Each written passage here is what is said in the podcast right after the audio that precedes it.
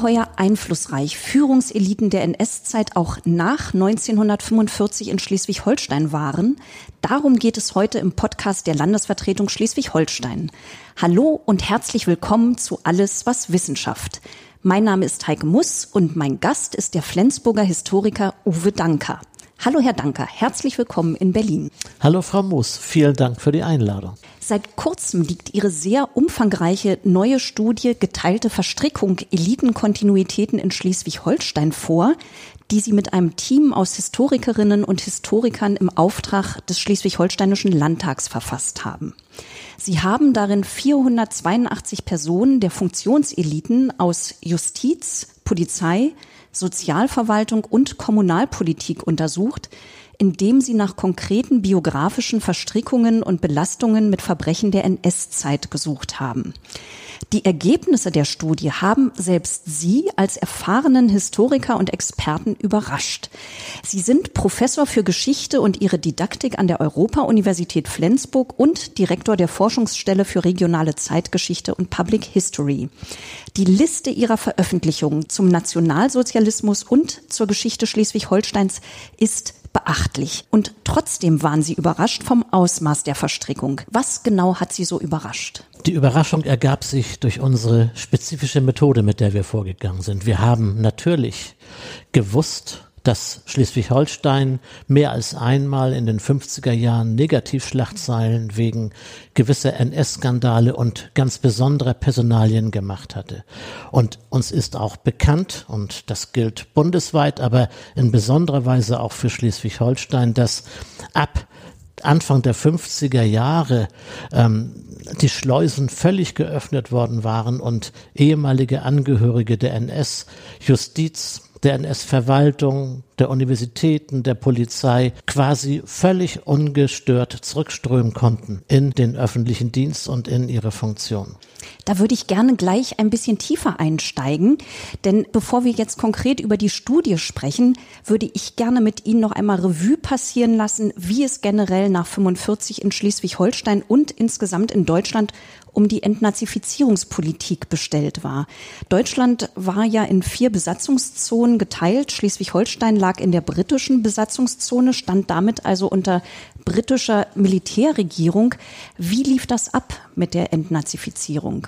Die Entnazifizierung hat die Gesellschaft tatsächlich in den ersten Nachkriegsjahren beschäftigt. Die Briten haben in einer allerersten Phase im Jahr 1945 ähm, sich die Angehörigen des öffentlichen Dienstes und auch einige weitere angesehen und in einem dreipoligen System entschieden, sofort ent zu entlassen oder eventuell zu entlassen oder kann weiter beschäftigt werden. Aber sehr, sehr schnell mündete die Entnazifizierung in ein sehr bürokratisches Verfahren.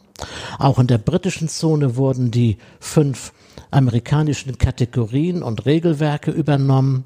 Und diese Massenbürokratie führte dazu, dass die schwierigen Fälle zunächst nicht bearbeitet wurden, die vielen einfachen Fälle tatsächlich doch, sodass Hunderttausende von Menschen Fragebögen ausfüllten und in eine bestimmte Kategorie kamen. In der britischen Zone und insbesondere in Schleswig-Holstein sehr, sehr gnädig. Wir haben hier ähm, zwar Entlassungen und zum Teil auch Geldstrafen, aber all das war bereits Ende der 40er Jahre obsolet und 1950, 51 wurde die komplette Entnazifizierung dadurch liquidiert, dass alle, die jemals in dieses Verfahren reingeholt worden waren, als entlastet und damit völlig unbeschwert gehalten. Die Entnazifizierung in der britischen Zone ist nicht sehr engagiert ähm, betrieben worden. Die Briten haben sich auf zwei andere Aspekte konzentriert. Erstens darauf, dass sie tatsächlich Angehörige der ehemaligen Funktionseliten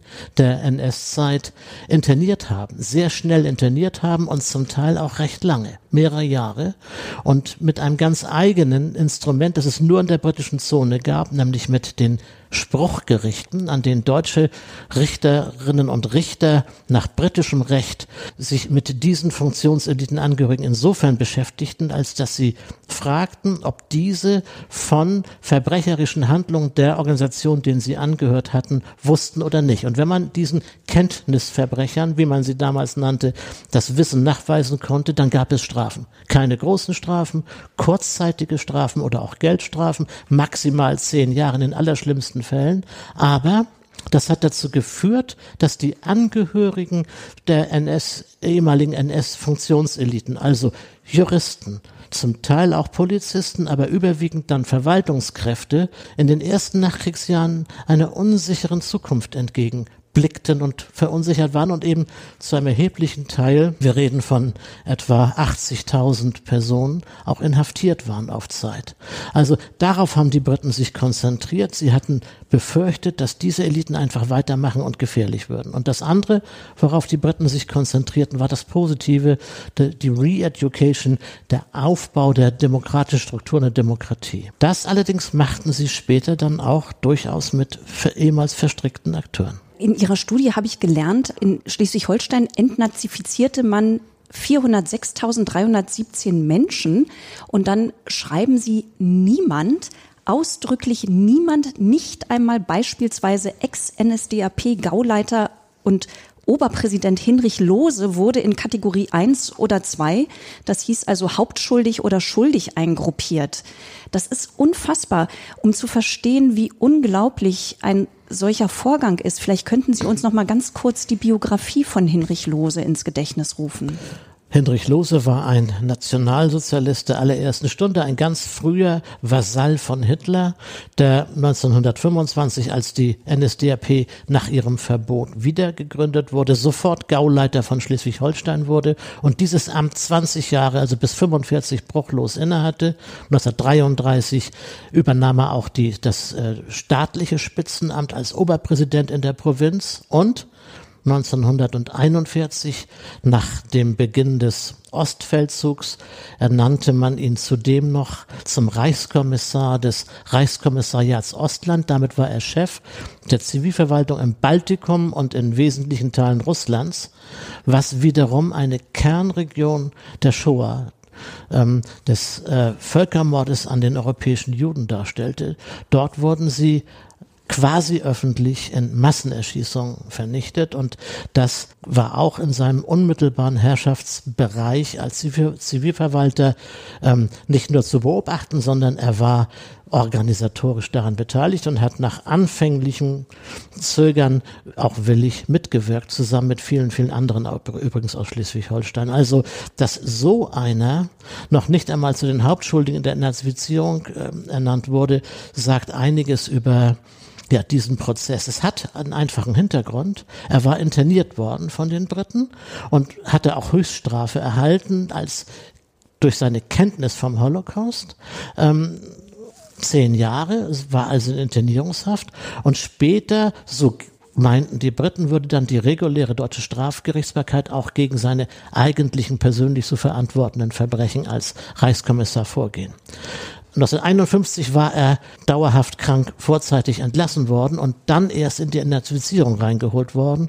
Und da war es bereits von einer Gnädigkeit gekennzeichnet, dass, ähm, dass man nicht einmal ihn ähm, zum Hauptschuldigen erklärte. Und Bemühungen dann wirklich strafrechtlich gegen ihn vorzugehen, sind dann jeweils im Sande verlaufen.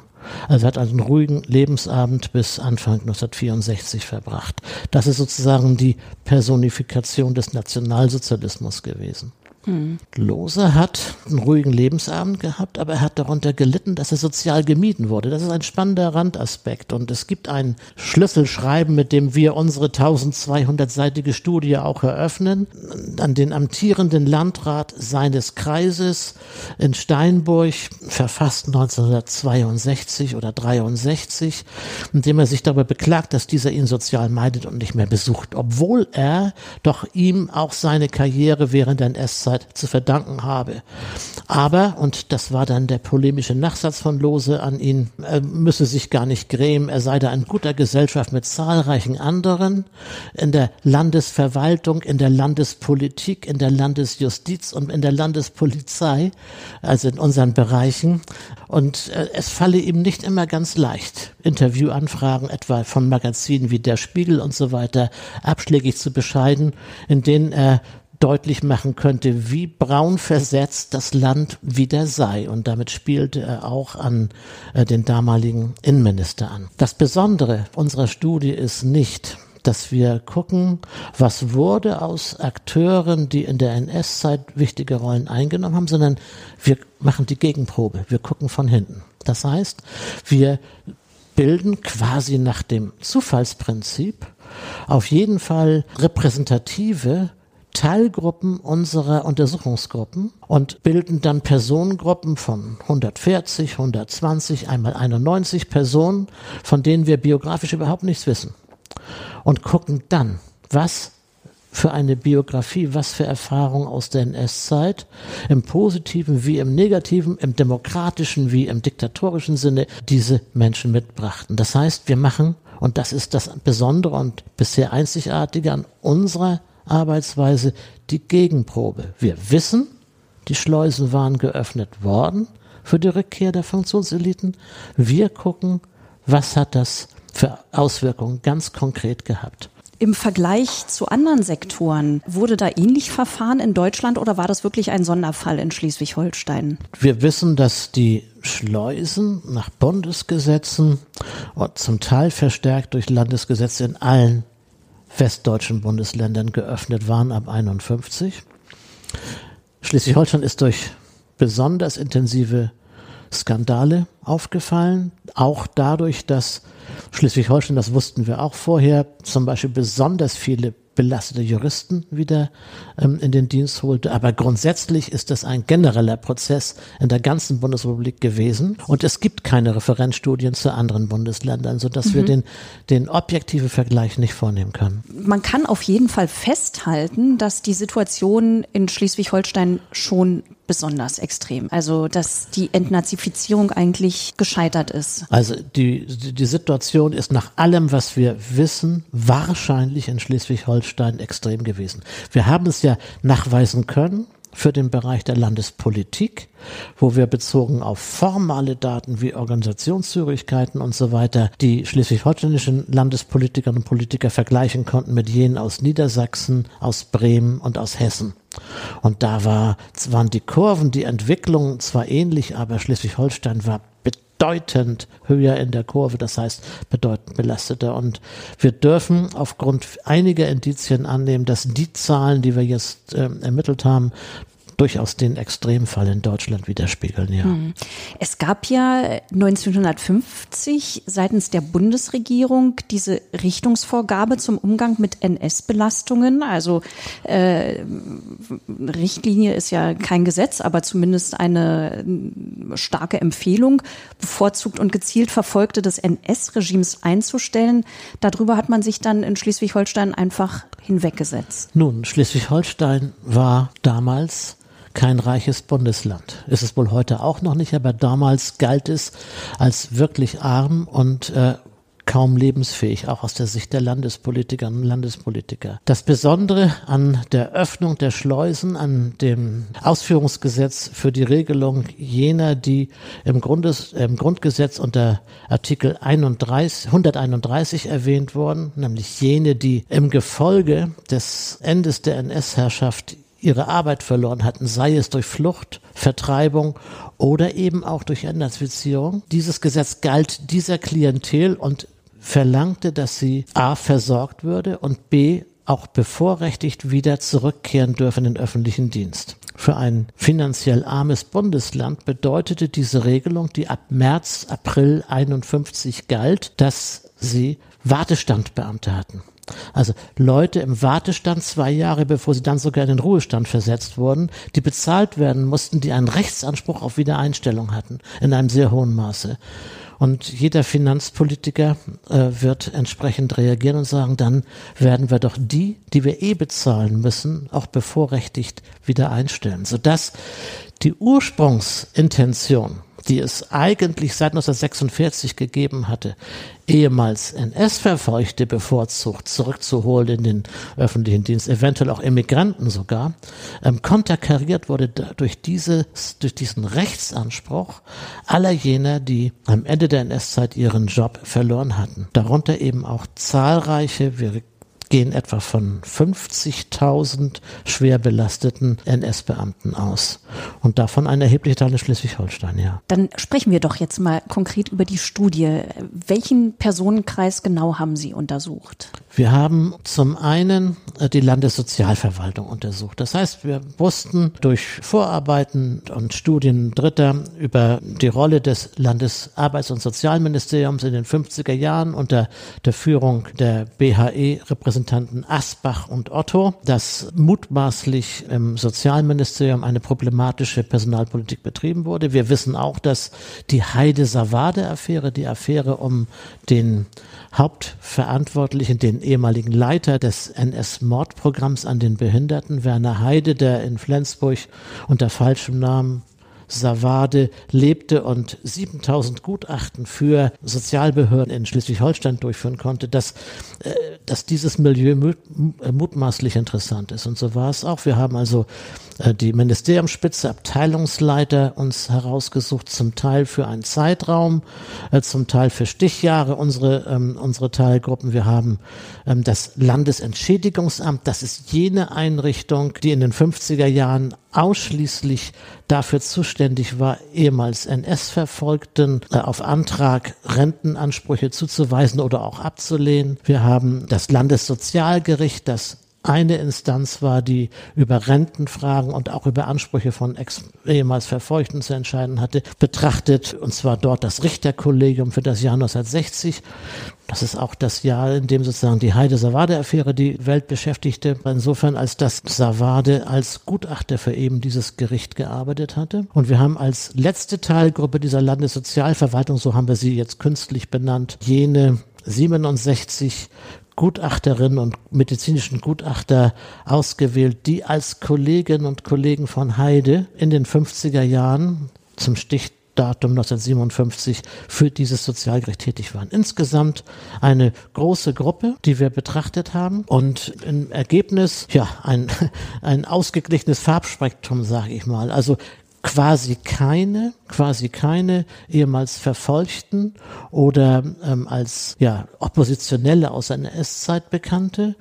Eine ganze Reihe von Menschen, etwa ein Viertel der Gesamtgruppe, die angepasst, ambivalent sich verhalten hatten in der NS-Zeit, also die sich eher zurückgehalten hatten während der NS-Zeit. Und dann als stärkste Gruppe ein Drittel aller Angehörigen, jene, die wir als karrieristisch staatstragend sozusagen charakterisieren, charakterisieren, die also während der NS-Zeit in öffentlichen Dienst, in öffentlichen Entscheidungsfunktionen agiert haben, als Mediziner, Universitätsmediziner zum Beispiel, als Richterinnen, Richter und so weiter, aber deren Berufsbiografie wir keinen Hinweis gefunden haben, dass sie in besonders exzessiver Weise etwa nationalsozialistisches Recht oder nationalsozialistische Medizin propagiert hätten. Also Leute, die im, den Staat mitgetragen und unterstützt haben, aber eben nicht aufgefallen sind als besonders exponiert. Das wäre die letzte Gruppe, das sind die bei uns in der Regel in den Tortendiagramm braun gekennzeichneten. Jeder fünfte Angehörige dieser Gruppe der Landessozialverwaltung gilt uns als exponiert, nationalsozialistisch. Das sind dann Richter zum Beispiel, die in der Sondergerichtsbarkeit oder der Wehr Gerichtsbarkeit tätig gewesen waren oder es sind Verwaltungsangehörige, die oder Mediziner, die ähm, tief in die NS-Medizin, in die Rassehygiene, in, in etwa in Sterilisation oder auch in die Euthanasie verwickelt waren. Also wirklich Akteure, die außerhalb rechtsstaatlicher Normen nationalsozialistische Praxis betrieben hatten. Immerhin jeder Fünfte. Das ist ja doch sehr belastend, wenn man daran denkt, dass die Sozialverwaltung und dass die Menschen, mit denen wir es hier zu tun haben, als medizinische Gutachter, als Richter, als Verwaltungsentscheider oder auch als Ministeriale zuständig waren für soziale Fragen. Nicht nur der von Flüchtlingen und Vertriebenen, die in den 50er Jahren im Fokus standen, sondern zum Beispiel auch jener, die als ehemals NS-Verfolgte eine kleine Verfolgtenrente beantragten oder irgendeine Wiedergutmachung. Also diese Zahlen sind natürlich beeindruckend. Der hohe Anteil an Nazis, die in Verbrechen involviert waren, aber sie machen ja doch, also das ist ja auch ihr Anspruch der Studie, eben weit mehr als bloße Nazi-Zählerei. Ja. Ähm, wenn ich da nochmal aus ihrer, aus der Studie zitieren darf. Äh, ich finde, das haben Sie so prägnant formuliert. Wir fragen zwar auch nach Verantwortung und Schuld, konzentrieren uns aber stark überwiegend auf Fragen nach Handlungsspielräumen, Verhaltensmustern und Motivlagen nach Entscheidungen, Zäsuren, Wegen und Rollen. Es geht im Folgenden überhaupt nicht um Schwarz oder Weiß, sondern um den Versuch, mit einer großen Bandbreite an Grautönen auch Platz für widersprüchliche Biografien ein möglichst differenziertes Gesamtbild zu entwerfen. Und das ist ja spannend. Also Ihre Studie besteht eben nicht nur aus Tortendiagrammen, sondern vor allen Dingen auch aus diesen Biografien, die ja ganz spannend sind, wie sie dort die, wie soll ich sagen, also die, die, die biografischen Merkmale aufgenommen haben. Ja, der Reiz des Tortendiagramms erreicht nicht jede und jeden, das ist mir klar. ähm, aber hinter diesem Tortendiagramm stecken ja jeweils einzelne Biografien, die wir gruppiert haben in, und mit deren Hilfe wir auch versucht haben, Ordnungsmuster zu erkennen. Und da war es uns schon bei unserer ersten Studie sehr wichtig, dass wir nicht nur nach Verstrickung gucken, dass wir erst recht nicht kein Nazi-Zählen betreiben und, und Mitgliedschaften nur betrachten, sondern dass wir wirklich nach allen Möglichkeiten eines Lebens und Überlebens in der NS-Zeit gucken und entsprechend äh, gruppieren. Also das eine ist, dass wir vier verschiedene Grundmuster, Grundorientierung festmachen. Ähm, das können wir deshalb, weil der NS-Staat von Beginn an alle Menschen, also unsere Vorfahren, mehr oder weniger genötigt, ja gezwungen hat, sich irgendwie zu bekennen zum neuen Staat, zur neuen NS-Volksgemeinschaft. Und Menschen sich irgendwie auch ausgedrückt haben, und zwar in einer Weise, die wir auch in öffentlichen Archiven, die wir ja nun benutzen, äh, für unsere Forschung auch äh, auffinden können. Und die, das eine, die erste Gruppe ähm, haben wir gekennzeichnet als exkludiert oder oppositionell. Das heißt, das sind jene, die verfolgt wurden, die ausgeschlossen wurden, etwa Juden als Nicht-Arier und so weiter und so fort.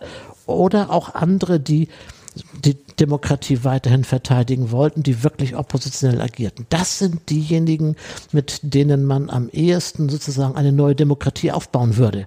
Menschen, die ja ihrem politischen Ideal ähm, treu geblieben sind oder die Verfolgungserfahrung gemacht haben und überlebt haben oder als Immigranten zurückgekehrt sind. Die zweite Gruppe, und das ist die Gruppe, die sozusagen das ähm, ja, wenn man das mal in Anführungsstrichen sagen darf, die vernünftigste Überlebensstrategie angewandt haben, nämlich sich vielleicht ambivalent verhalten, ein bisschen angepasst haben an, an, an die Bewegung, in, an die, an die NS-Volksgemeinschaft, vielleicht auch verschiedene Phasen durchmacht haben, also sich auf jeden Fall sehr zurückgenommen haben, was die Aufforderung des Mittuns angeht. Die nennen wir angepasst, ambivalent, also das Wort angepasst soll da gar nicht mal so negativ klingen.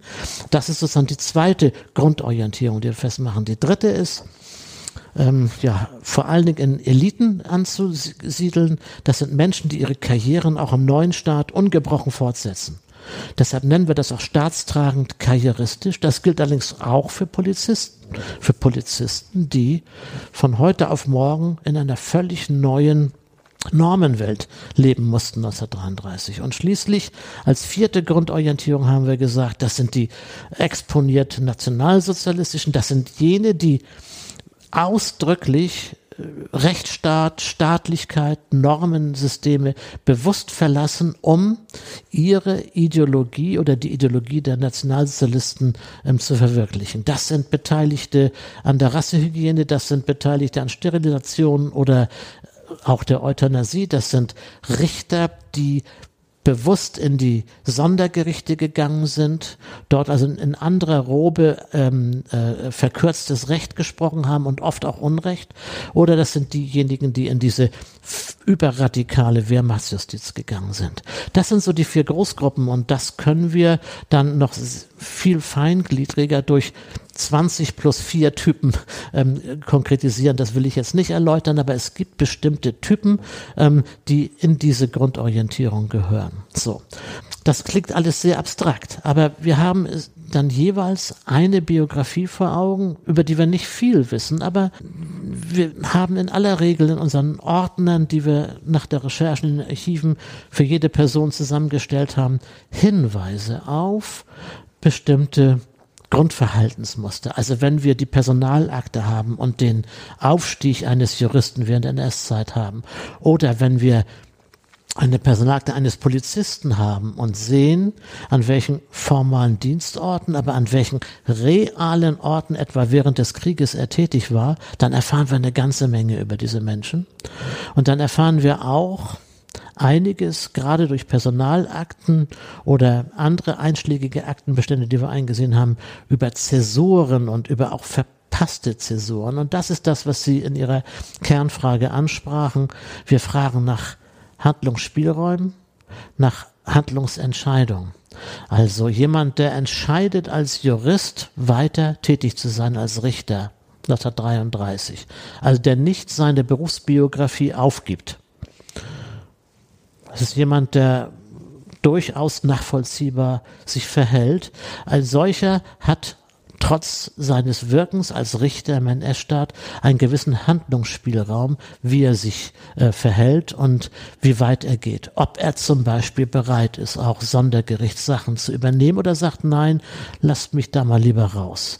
Ob er sich während des Krieges, wenn es um den Wehrdienst geht, in die Wehrgerichtsbarkeit, die warm und trocken war, für ihn, für die Objekte und Subjekte der vor Gericht natürlich nicht, die warm und trocken war im Vergleich zum, zum richtigen Kriegsdienst, ob er sich dahin bewirbt oder ob er doch an die Front geht, zum Beispiel.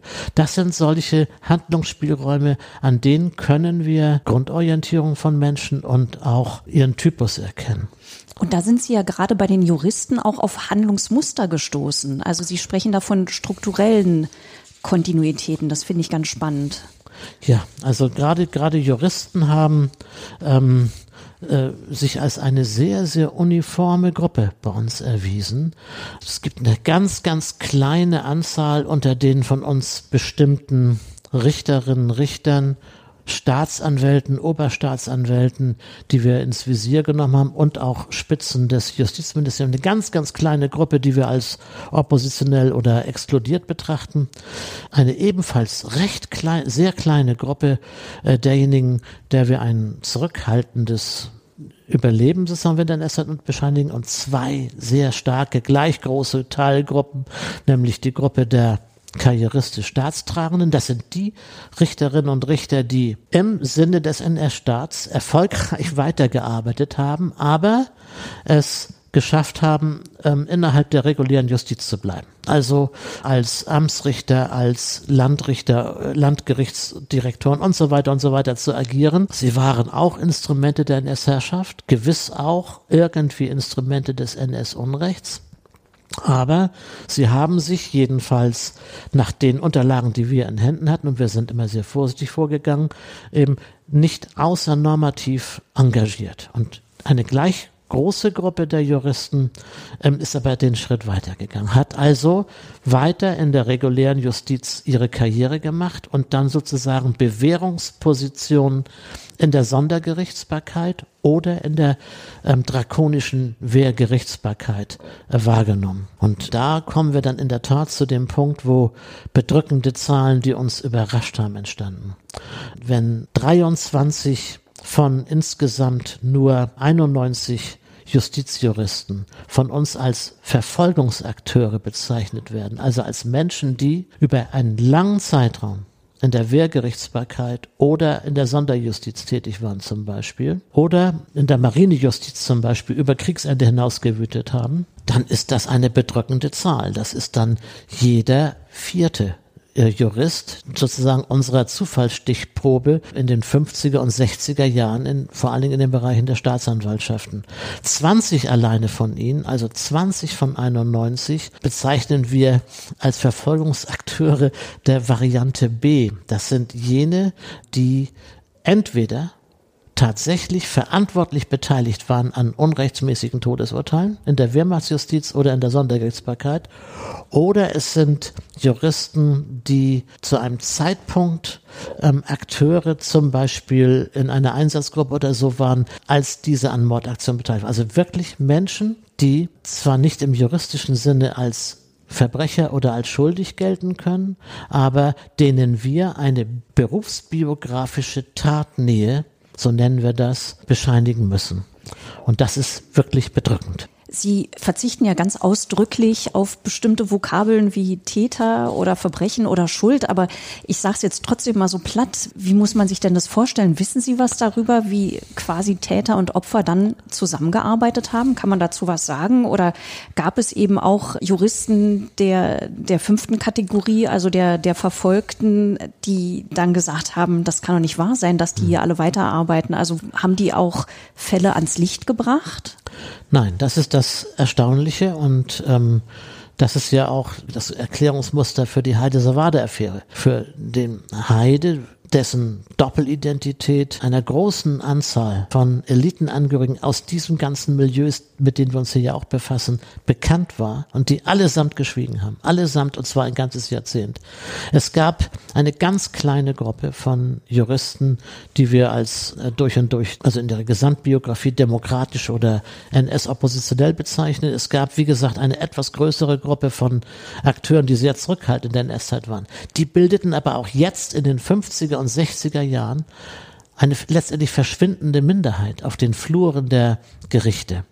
Und die Mehrheit war entweder richtig verstrickt gewesen oder in der gleichen Größe Staatstragenkarriere, hatte staatstragenkarrieristisch gehandelt. Das heißt, sie haben ein gleiches Muster aufgewiesen, den NS-Staat getragen und zum Teil auch übereifrig nach vorn getragen. Dafür war die Justiz bekannt. Sie hat der NS-Bewegung entgegengearbeitet, um sozusagen überhaupt ihr Überleben zu sichern, weil die Nationalsozialisten brauchten eigentlich keine Justiz und kein, kein Rechtswesen. Deshalb waren viele Juristen auch während der NS-Zeit so übereifrig gewesen. Diese gemeinsame biografische Erfahrung, dass sie funktioniert hatten, dass sie diesen Staat getragen haben, das war die Erfahrung der übergroßen Mehrheit der in den 50er und 60er Jahren in Amt und Würden befindlichen Staatsanwälte und Richter, die wir hier betrachten.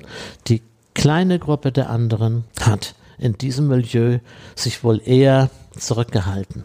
Das ist das eine. Das andere ist, diese große, mächtige Gruppe mit ihrer Vergangenheit hat ja eins nicht weiter verfolgen können, ihre alten Ideale. Das war ausgeschlossen. Also da, der Preis war zu zahlen. Altes NS-Gedankengut und alte NS-Ziele waren erledigt. Aber äh, im Gegenteil, es ging jetzt um den Aufbau eines neuen Staates und da gab es dann die Kooperation auch mit der kleinen Gruppe der anderen. Aber bezogen auf die Abwicklung der Vergangenheit, da haben sie äh, gut äh, funktioniert und sozusagen den Selbstfreispruch der Justiz organisiert. Also ist ja kein einziger Richter für Unrecht handeln während der NS-Zeit jemals verurteilt worden und das ist kein Zufall. Das ist eine Folge dieser starken biografischen Übereinstimmung der Erfahrungen während der NS-Zeit. Ja, wir haben keine Hinweise darauf, dass demokratisch gesinnte Juristinnen und Juristen nicht eingestellt würden. Mhm. Das war nicht das Problem. Es gab ihrer zu wenige. Das ist der Punkt. Mhm. Zu diesen juristischen Laufbahnen in der NS hatte, hatte gehört, dass es so gut wie keine gab, die auf der Strecke geblieben waren und jetzt äh, sozusagen den Neuanfang vertreten könnten. Die übergroße Mehrzahl der Juristen, die die NS-Zeit überstanden hat, hat eben diesen Weg gewählt, den ich beschrieben habe. Und wenn man Juristen einstellte, hat man die genommen, die es überhaupt auf dem Markt gab.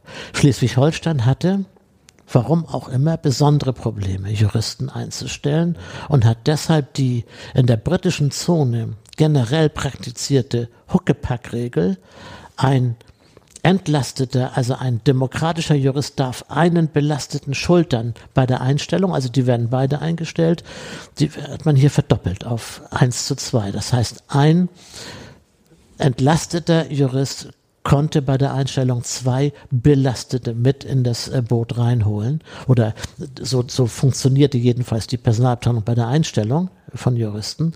Ähm, das hatte aber was damit zu tun, dass auf dem Markt so gut wie kein oder nur eine verschwindend kleine Gruppe von demokratisch gesinnten, ähm, verfassungsnahen Juristen, wenn wir jetzt die Weimarer Republik nehmen, äh, vorhanden war, 1945 folgende. Sie hatten vorhin ja schon gesagt, dass die Entnazifizierung quasi 1950, 1951 beendet war.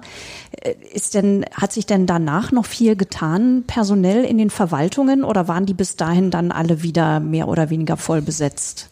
Nein, nein, also die, das eigentliche Rollback im Bereich der Verwaltung und auch der Justiz fand erst ab 1950 statt. Also Verwaltungsausbau. Mhm. Äh, ja, also es gab wirklich Personalknappheit, auch durch Internierung und so weiter und so fort in den 40er Jahren. Also das Rollback fand in den ersten Jahren der 50er Jahre statt. 51, 52, 53. Da waren sie alle wieder da, spätestens. Im Bereich der Verwaltung und der Justiz. Im Bereich der Polizei war das um vier Jahre äh, vorher schon gelaufen, 47, 48, 49.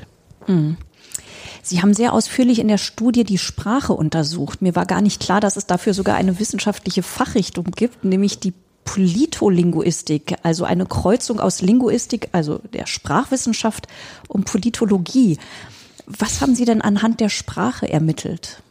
Ja, wir hatten ähm, zwei große Forschungsfälle. Das eine waren diese neuen Gruppen, die Funktionseliten, äh, mit denen wir uns befasst haben. Das andere war die Bitte des Landtags oder der Auftrag des Landtages zu gucken, ob unser Wissen aus der ersten Studie über die Zusammensetzung der Landespolitik 1946 bis 1987 und das Wissen über die Vorkarrieren dieser 378 Landtagsabgeordneten uns irgendetwas an Hinweisen gibt für die Nachkriegspolitik. Also die Kernfrage war, ist die Politik in den 50er und 60er Jahren in irgendeiner Weise von NS-Vorerfahrungen mitgesteuert worden? Gibt es sozusagen Gestaltungsfolgen dieser NS-Erfahrung? Und äh, wir haben gesagt, das ist, wir können nicht sozusagen die Gesetzgebung und so weiter überprüfen. Wir wollen uns angucken, in welcher Weise wird in der politischen Kultur Schleswig-Holsteins, und damit meinten wir das, was man so unter Landespolitik im weiteren Sinne versteht, also Landtag, ähm, aber auch Verkaufe von Politik in Medien, wie wird dort geredet miteinander? Ähm, hält man sich zum Beispiel NS-Themen gegenseitig vor? Wie gehen Opfer und Täter miteinander um. Das würde man sich ja vorstellen, wenn die in einem Ausschuss sitzen, dass die Opfer die Täter daran erinnern, dass sie Opfer sind und umgekehrt. Und ähm, äh, dass das in dieser ganz platten Weise nicht stattfindet, haben wir schon damals ähm, im ersten Projekt gemerkt. Und wir haben jetzt versucht, durch zwei sehr unterschiedliche Sprachanalysen von Landtagsdebatten und, und Landtagskommunikation und durch zwei politikwissenschaftliche Ansätze ähm, der inhaltlichen Landtagsauseinandersetzung oder der ähm, Landtagsdebatten zu gucken, spielt die Vergangenheit eine Orientierungsrolle für Abgeordnete, eine zentrale Rolle oder nicht. Und auch das ist ein verblüffendes Ergebnis, nämlich das Ergebnis lautet Nein. Also ähm, das Leben ging schnell weiter und es gab ganz schnell offenkundig neue Regeln, die zu beachten waren. Also zum Beispiel das Überleben von Abgeordneten innerhalb ihrer Partei hing viel stärker davon ab, ähm, wie man Wahlkreisarbeit machte, wie man im Geflecht der eigenen Fraktion, der eigenen Partei angesiedelt war, wie man sich von anderen Parteien abgrenzte, als die Frage, wie man mit der Ex-Vergangenheit umging obwohl tatsächlich ja im Landtag ehemalige Verfolgte, und zwar in nicht unerheblicher Zahl, und ehemalige Täter, uns darunter auch wirkliche, wesentliche Akteure aus dem Holocaust, wenn ich an Sozialminister Asbach denke, zum Beispiel in den 50er Jahren, oder sein Staatssekretär Otto, einander begegneten. Und unmittelbar auch zusammenarbeiten mussten. Das hätte ja schon sehr, sehr knirschen können, hat es gewiss auch im Einzelfall, aber generell hat die Vergangenheit, außer dass sie auch mal als Argument hervorgeholt wurde, keine Rolle mehr gespielt. Das kann man sich gar nicht vorstellen. Sie schreiben in der Studie auch, dass es eigentlich erst einen echten Umbruch gab, also über die NS-Vergangenheit gesprochen wurde mit der großen SPD-Anfrage von 1986 dass eigentlich bis dahin eine Zeit der Stille war. Diese große Anfrage der SPD kam ja auch erst in Folge der Umbruchrede des damaligen Bundespräsidenten Richard von Weizsäcker, der erstmals den 8. Mai 45 als Tag der Befreiung beschrieben hat, was auch eine gesellschaftliche Diskussion auslöste damals. Ja, also es hatte eine in der unmittelbaren Nachkriegszeit, also 46 bis 1951 etwa, hat es sehr intensive Debatten um die Vergangenheit im Landtag gegeben, in der unmittelbaren Nachkriegszeit. Und zwar zum einen um die Erdnazifizierung, die dann auch ja drakonisch beendet wurde, also radikal beendet wurde 1951, zum anderen aber auch um so etwas wie zum Beispiel ähm, die regionale Euthanasie, also das Verbrechen des Behindertenmordes, wie er in Schleswig-Holstein abgelaufen war. Da hat der Justizausschuss des Landtages zwölfmal sich damit befasst, ähm, wie man die Justiz, die Staatsanwaltschaft dazu bringen könnte, von ihrem Einstellungsansinnen zurückzutreten. Also da gab es schon ernsthafte Beschäftigung auch mit der NS-Vergangenheit, in der Anfangsphase jedenfalls. Aber dann, ab Anfang der 50er tatsächlich bis Mitte der 80er ein völliges Beschweigen. Das Thema spielt keine Rolle mehr. Einmal noch im Kontext der Heide-Savade-Affäre, das hat 59 bis 61, ja, da spielt es eine zentrale Rolle, aber wird auch sehr schnell politisiert, ähm, obwohl der Untersuchungsausschuss ähm, doch äh, sehr, sehr ertragreich gearbeitet und auch sehr sachbezogen und sehr ehrlich gearbeitet hat. Noch einmal, Mitte der 60er Jahre gab es den Polizeiausschuss als als es um die Frage äh, ging, ähm, ob und wie weit Angehörige des Polizeiоffizierskorps in Schleswig-Holstein in NS-Gewaltverbrechen und in den Holocaust verwickelt waren. Ähm, was damals in den Medien eine Rolle spielte, aber auch einen Untersuchungsausschuss beschäftigt, der zwei Jahre gearbeitet hat, übrigens auch sehr ertragreich.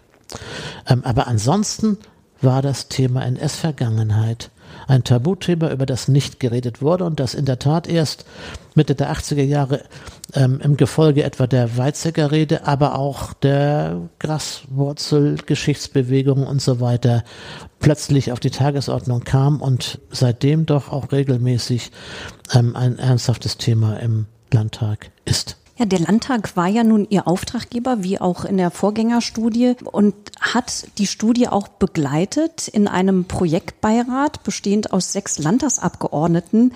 Wie lief denn da der Austausch? Auch das haben wir bereits im ersten Projekt so gemacht. Das war eine spannende, spannende Angelegenheit. Alle Fraktionen hatten ja den Auftrag an uns gegeben und aus jeder Fraktion saß ein Mitglied in dem begleitenden Ausschuss. Ja, wir haben uns gemeinsam auf ähm, das Projekt Design geeinigt. Das heißt, wir haben den Landtagsbeschluss, der auch schon konkrete Fragen beinhaltete, in Wissenschaftssprache und wissenschaftliche Fragestellungen umgemünzt. Man muss schon sagen, ähm, das ist etwas Besonderes, dass der Schleswig-Holsteinische Landtag so etwas wie diese Vergangenheitsforschung nicht als Partei, aus parteipolitischen Motiven heraus betreibt und auch nicht mit dem Ziel, irgendeine Partei retrospektiv zu entlarven, sondern dass es uns gemeinsam gelungen ist, schon im ersten Projekt dafür zu sorgen, dass das nicht gegenwärtiger parteipolitischer Sprengstoff wird, sondern dass es eine ernsthafte wissenschaftliche Studie werden kann. Und es hat uns wirklich gefreut, dass der Landtag, ohne uns zu fragen übrigens, dann zwei Jahre später diese neue Studie in Auftrag gab, die uns dann ja weitere zwei Jahre in Atem gehalten hat das ist schon eine Besonderheit, das muss ich sagen. Und äh, das hat dann auch Spaß gebracht. Wie ist denn die Resonanz gewesen bei den Behörden, die Sie untersucht haben? Gab es da schon Einladungen, dass Sie Vorträge gehalten haben oder Workshops abgehalten? Also wir haben traditionell bereits zur Justiz ein ähm, ordentliches Verhältnis. Wir machen einmal im Jahr eine Fortbildung für Richterinnen, Richter, Staatsanwälte, Staatsanwältinnen in Schleswig-Holstein im Oberlandesgericht zum Thema Justizjuristen als gefährdete Berufsgruppe. sehr fröhlich angefangen. Die Verantwortliche ähm, für die Fortbildung der Justizverantwortliche Juristin hat sich zunächst regelrecht angegriffen gefühlt, als ich in einem allerallerersten Gespräch von einer gefährdeten Berufsgruppe sprach. Herr Danke, was meinen Sie denn damit? Und wie, wie, was unterstellen Sie denn Juristen? Und als wir das dann ausführten, was wir damit meinen, nämlich das Agieren von Jurist, Justizjuristen in unterschiedlichen Herrschaftssystemen, ja, und es waren immerhin vier deutsche Herrschaftssysteme im 20. Jahrhundert. Also da konnten manche Juristen vier erleben, ähm, was das also wirklich konkret bedeutet und über welche Fragen man redet, wenn man etwa Juristen heute, ähm, was ihre NS-Rolle angeht, bewerten will, dann werden das sehr spannende Fragen. Wo ist sozusagen der Grenzpunkt? Und das machen wir einmal jährlich, diese Fortbildung. Und in die gleiche Richtung fangen wir jetzt zusammen mit der Landespolizei an. Wir haben seit einigen Monaten einen recht engen Kontakt zur Landespolizeispitze und auch zu einem einschlägigen Arbeitskreis zur Polizeigeschichte. Und in diesem Jahr beginnen wir dann auch mit vergleichbaren Fortbildungen über den gefährdeten Beruf des Polizisten und der Polizistin. Ja, Sie schreiben in der Studie, wir nennen Ross und Reiter, aber wir richten nicht. Was wünschen Sie sich denn für die Rezeption? Wie soll die Studie verstanden werden, wenn sie nicht richten soll? Also grundsätzlich sind wir keine Richter und wollen auch keine retrospektiven Urteile über Menschen treffen. Das können wir auch nicht. Was wir können ist festzuhalten, dieser Jurist war beteiligt an unrechtmäßigen Todesurteilen. Was wir feststellen können, ist, dieser Polizist war tätig in einem Polizeibataillon zu einem Zeitpunkt, als es Massaker durchgeführt hat. Diese Sacherhebung können wir vornehmen, aber juristische Schuldsprüche, gar im Kontext komplexer juristischer Abwägung, Mord, Totschlag, Beihilfe und so weiter, können und wollen wir nicht vornehmen. Das ist Aufgabe der Justiz und auch die Justiz arbeitet übrigens retrospektiv ja gar nicht. Also Verstorbene werden nicht angeklagt. Was wir machen ist, dass wir Erfahrungshorizonte, Entscheidungsstrukturen, Rollen und zwar alles real eingenommen in der NS-Zeit kennzeichnen und ähm, feststellen, wie diese Rollen sich in Gruppen den 50er, 60er Jahren in den ausgesuchten Milieus gespiegelt haben. Und wenn Sie dann feststellen, dass von 120 Polizeioffizieren, das sind alle Kommissare und aufwärts der Landespolizei, die altersmäßig für NS-Rollen in Frage kamen, von 120 mehr als die Hälfte, nämlich 61 Verfolgungsakteure waren und von diesen 61 44 eine biografische Verbrechensnähe aufwiesen. Das heißt, am Ort waren, wo ähm, Verbrechen stattfanden. Und zwar Verbrechen der Polizei, Bataillone oder Einsatzgruppen und so weiter, also berufliche Verbrechen, dann ist die Frage des Schuldspruches, was den Einzelnen angeht, auch nicht mehr relevant, sondern dann haben wir es mit einer Institution zu tun, vor der einem Angst und Bange werden kann. Wenn ich überlege, ich bin ja ein älterer Mann, ähm, ich habe den 60, Mitte der 60er Jahre war ich zehn Jahre und habe vor grün Uniformierten hohen Respekt gehabt als kleiner Junge.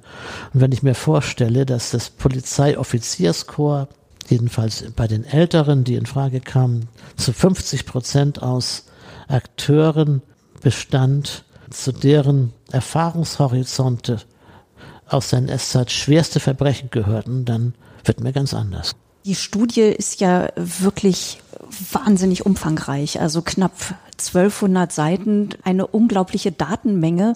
Haben Sie jetzt erstmal die Nase voll von, von Kontinuitätsstudien oder sagen Sie, ach, ich stoße durch die Forschung ständig auf neue Themen, die unbedingt noch erforscht werden müssen und haben vielleicht sogar schon etwas im Sinn, was Sie als nächstes gerne in Angriff nehmen möchten?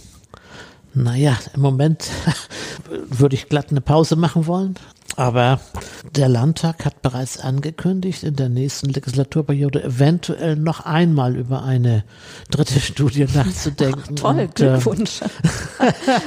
ähm, möglicherweise macht das Sinn. Auf jeden Fall würde ich mir wünschen, dass diese Methode, die wir entwickelt haben, die ja nicht ganz unkomplex ist, aber die anwendbar ist, dass diese Methodik vielleicht doch auch mal anderswo genutzt wird, um, um Vergleiche möglich zu machen. Das ist das eine. Und das andere ist, mich würde ja die Anwendung dieser Methode auf bestimmte andere Sektoren auch noch interessieren, zum Beispiel Bildungs- und Hochschulbereich.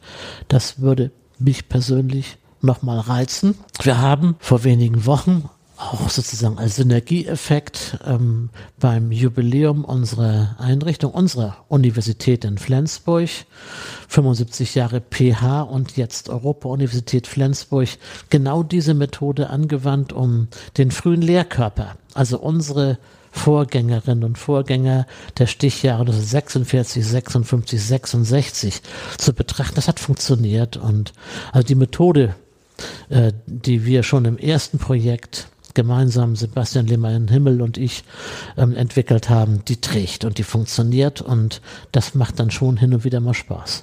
Liebe Hörerinnen und Hörer, die sehr umfangreichen Ergebnisse der Studie können wir im Podcast jetzt natürlich nur anreißen. Die ganze knapp 1200 Seiten starke Studie Geteilte Verstrickung Elitenkontinuitäten in Schleswig-Holstein ist in zwei Bänden im Husum Verlag erschienen und für 59,95 Euro erhältlich. Lieber Herr Danker, das waren sehr spannende Einblicke, die Sie uns hier gewährt haben. Ganz herzlichen Dank, dass Sie Ihr Wissen mit uns geteilt haben. Vielen Dank, Frau Mus, noch einmal für die Einladung und das nette Gespräch. Danke.